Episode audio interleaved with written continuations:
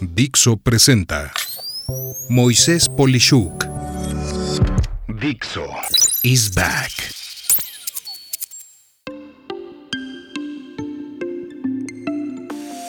Proceso de ventas, episodio 6. Acciones postventa estratégicas. Yo relaciono el final de las ventas como el proceso que siguen los salmones para desovar. Si has escuchado de este pez, es el que hace un esfuerzo increíble para procrear, pues nada río arriba contra la corriente para que al llegar a lo más alto, simplemente deje sus huevos y se muera.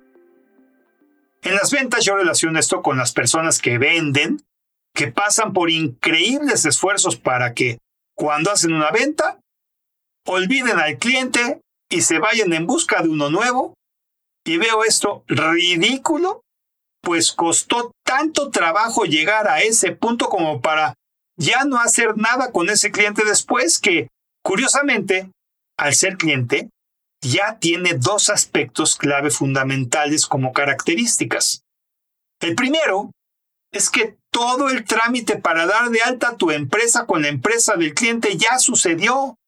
Ya estás en su padrón de proveedores, y aunque no lo creas, esto muchas veces es causal de no querer tomar a un proveedor nuevo, precisamente porque es muy difícil y engorroso este proceso, más aún mientras más sea grande esa empresa o internacional.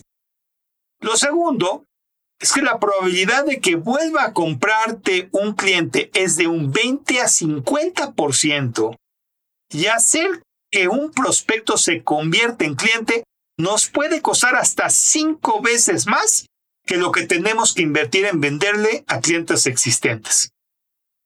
Por lo anterior, acabando el cierre de una venta, lo más aspiracional que podemos hacer es convertir a ese cliente en lo más preciado que existe en las ventas, que es un consumidor.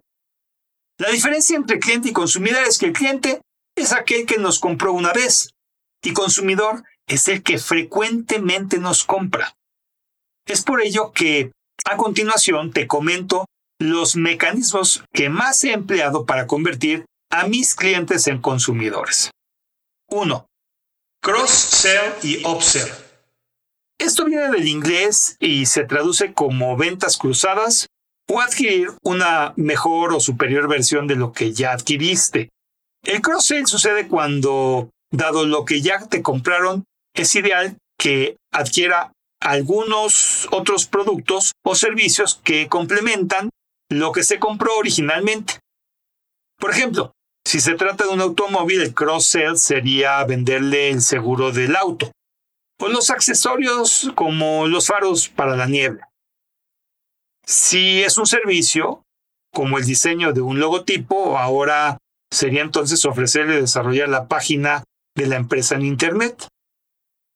Por su parte, el upsell sucede principalmente cuando se libera un nuevo producto o servicio y se le cobra una diferencia para hacer el cambio hacia algo mejor o diferente. En mi ejemplo del automóvil es cuando se toma cuenta ese automóvil para la compra de una versión más reciente de ese modelo. Esto requiere del empleo de un sistema de administración de la relación con los clientes para ser efectivo, pues así siempre podrás ubicarlos y saber su historial para determinar el mejor momento para hacer este tipo de ofertas.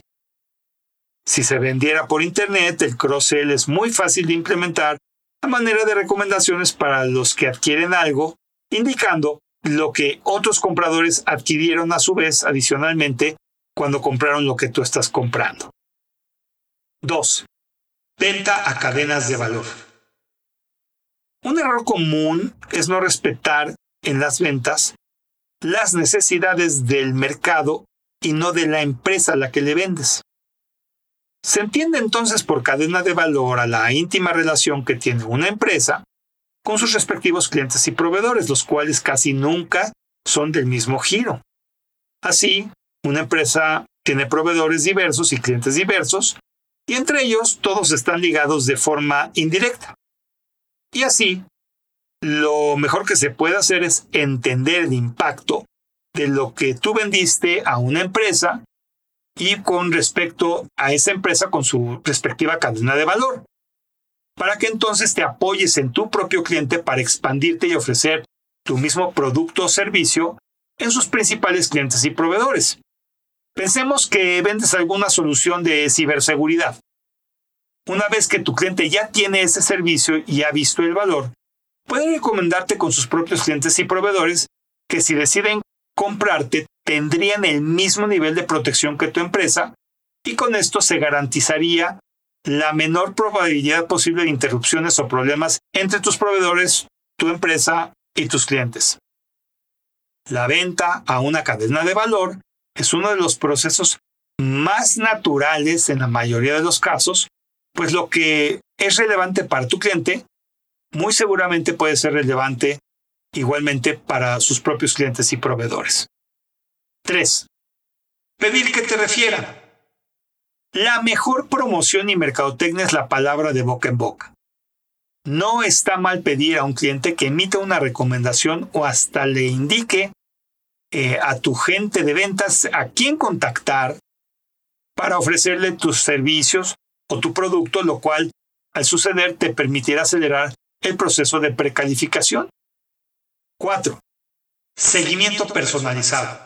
Sin duda, como lo comenté hace un momento, contar con un sistema de la gestión o administración con los clientes es indispensable para que no te desconectes de tus clientes, que además los puedas buscar en fechas importantes como el aniversario de la empresa o el cumpleaños del contacto clave y con ello siempre estés tanto al pendiente de lo que es de valor o importancia para ellos, como pues darles a veces ciertas promociones o servicios, como lo comentaré en un instante, hacen sentido porque pudiste encontrar qué era lo que te habían comprado muchas empresas y pues solamente enfocarte a ellas.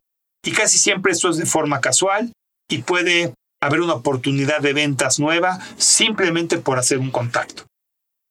5. Promociones. Dependiendo de tu giro, ofrecer un precio especial o un descuento por volumen o por introducción de un nuevo producto o servicio puede ser una forma instantánea de provocar interés y nuevas ventas. Y 6.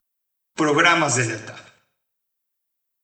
No todos los clientes son iguales y los que se han convertido en tus consumidores deben de tener ventajas especiales las cuales pueden suceder mediante programas de lealtad o de beneficios.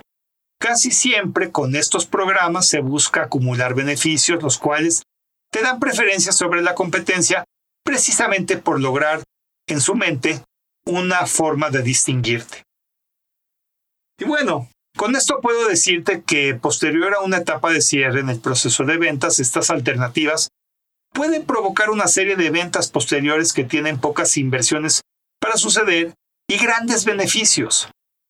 Espero que esta serie del proceso de ventas te sea de utilidad como lo ha sido para mí y que al aplicar las ideas que te expuse a lo largo de estos seis episodios, tu negocio sea mejor y más eficiente.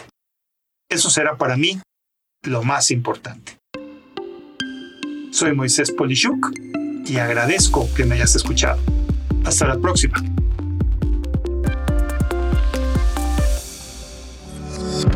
Dixo is back.